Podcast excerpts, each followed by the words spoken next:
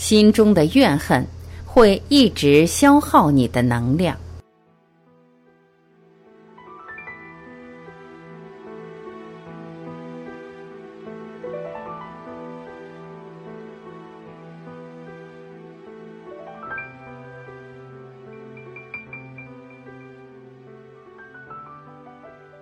根据生命能量的运行法则，怀揣仇怨会大大消耗你的能量。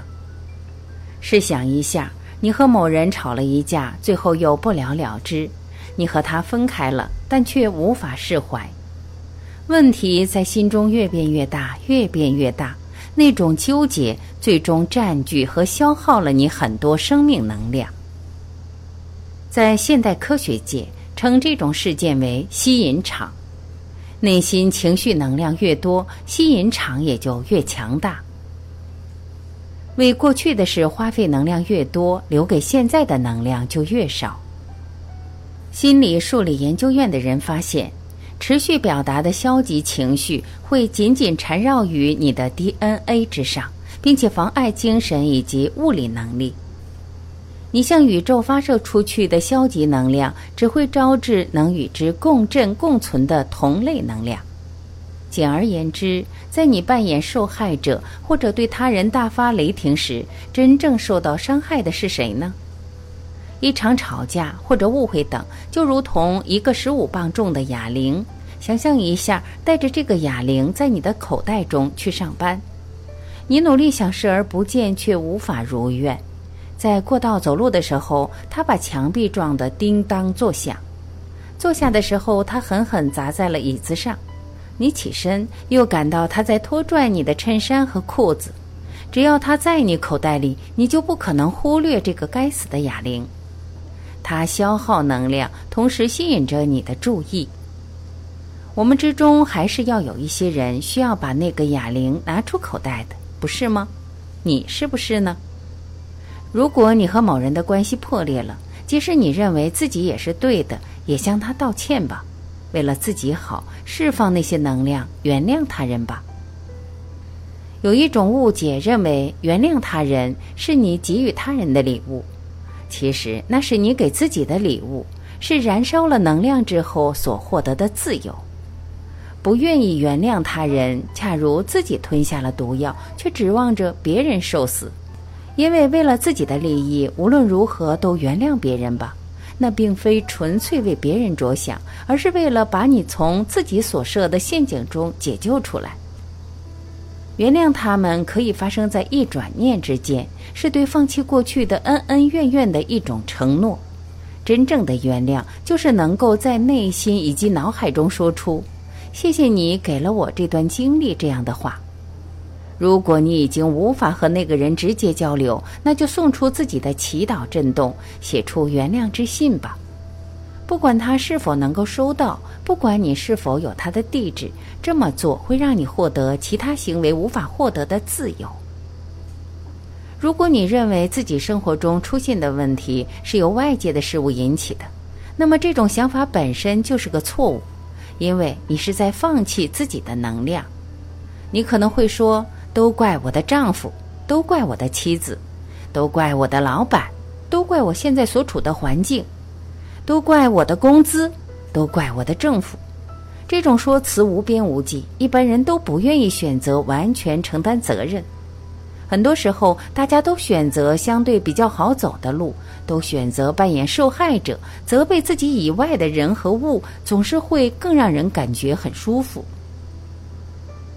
可惜，从长远来看，扮演受害者只是在减少你的能量，让你在这个世界无所立足。记住，关注就意味着喜欢。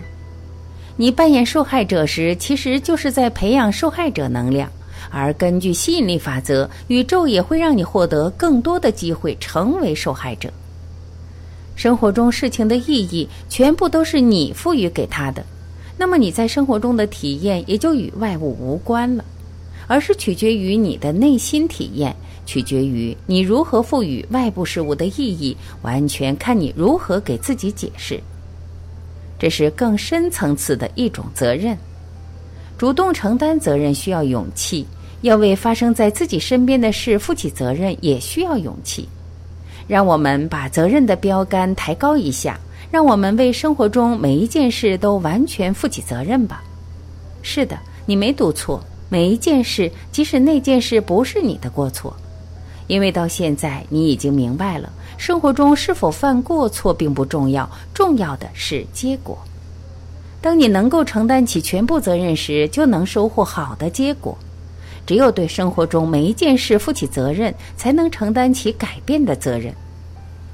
我们之所以对旧爱不能释怀，之所以自怨自艾，部分原因或许是因为在分手或者悲剧发生后，我们常常不能重拾自己的身份与和谐，而是陷入了消极的能量之中无法自拔，将注意力集中在他人身上，白白将自己的能量给了那些人。所有的心思和精力都放在了过去，同时你个人的能量也就源源不断的被送回到了过去。很显然，因为过去的事花费越多的能量，留给你现在的生活、创造、行动所用的能量就会相应减少。重构自己的历史，修复分裂的能量。根据爱因斯坦的理论，时间只是一种错觉，过去。现在、将来都同时在现在发生。你可以将能量发射给受到伤害时的自己。回想一下过去，有哪些事件你真心的希望他们不要发生呢？是你父亲抛弃你的家庭，还是你一生挚爱离你而去，或者是你经历了严重的灾难？不管是什么事，如果他们令你觉得自己的灵魂和能量分裂了，就尝试一下重构自己历史的方法，自我修复。回到当时的思想中，审视那个场景，想象一下那些事情画面，感受当时的感受，然后让现在的你对过去的你去做那些当时没有人做的事，可能是握紧自己的双手，拥抱自己，或者用力摇晃自己，说一些让自己有自信的话等。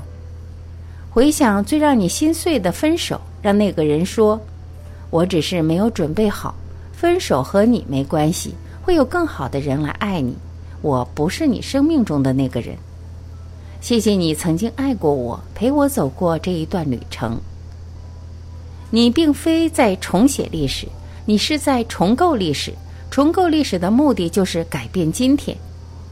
量子物理学告诉我们，每一个带着负电的电子，必有与之匹配的正电子。用我们外行的话说，就是如果一件事看上去极坏的话，那么一定在其中也有一些极好的东西，一定会有，这是科学定律。万物本无好坏，是我们置于其上的价值观伤害了自己。如果你认定某件事是彻头彻尾的悲剧，那就说明你没有从其中看到经验教训或者转机。仔细想一想，不论一件事情多么糟糕，在其中总有一些转机存在，总有一份优雅存在。一切都取决于你是否能够发现。回首过去，你终将发现，原本自己认为的坏事，最终可能会变成了好事。正所谓“塞翁失马，焉知非福”。每一件事都对你有利，唯一的问题是。你是否愿意开阔心胸，去探索，去发现？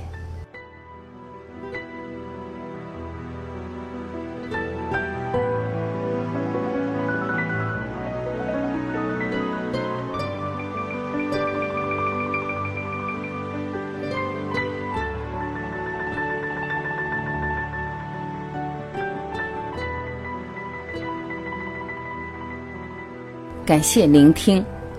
我是晚琪，我们明天再会。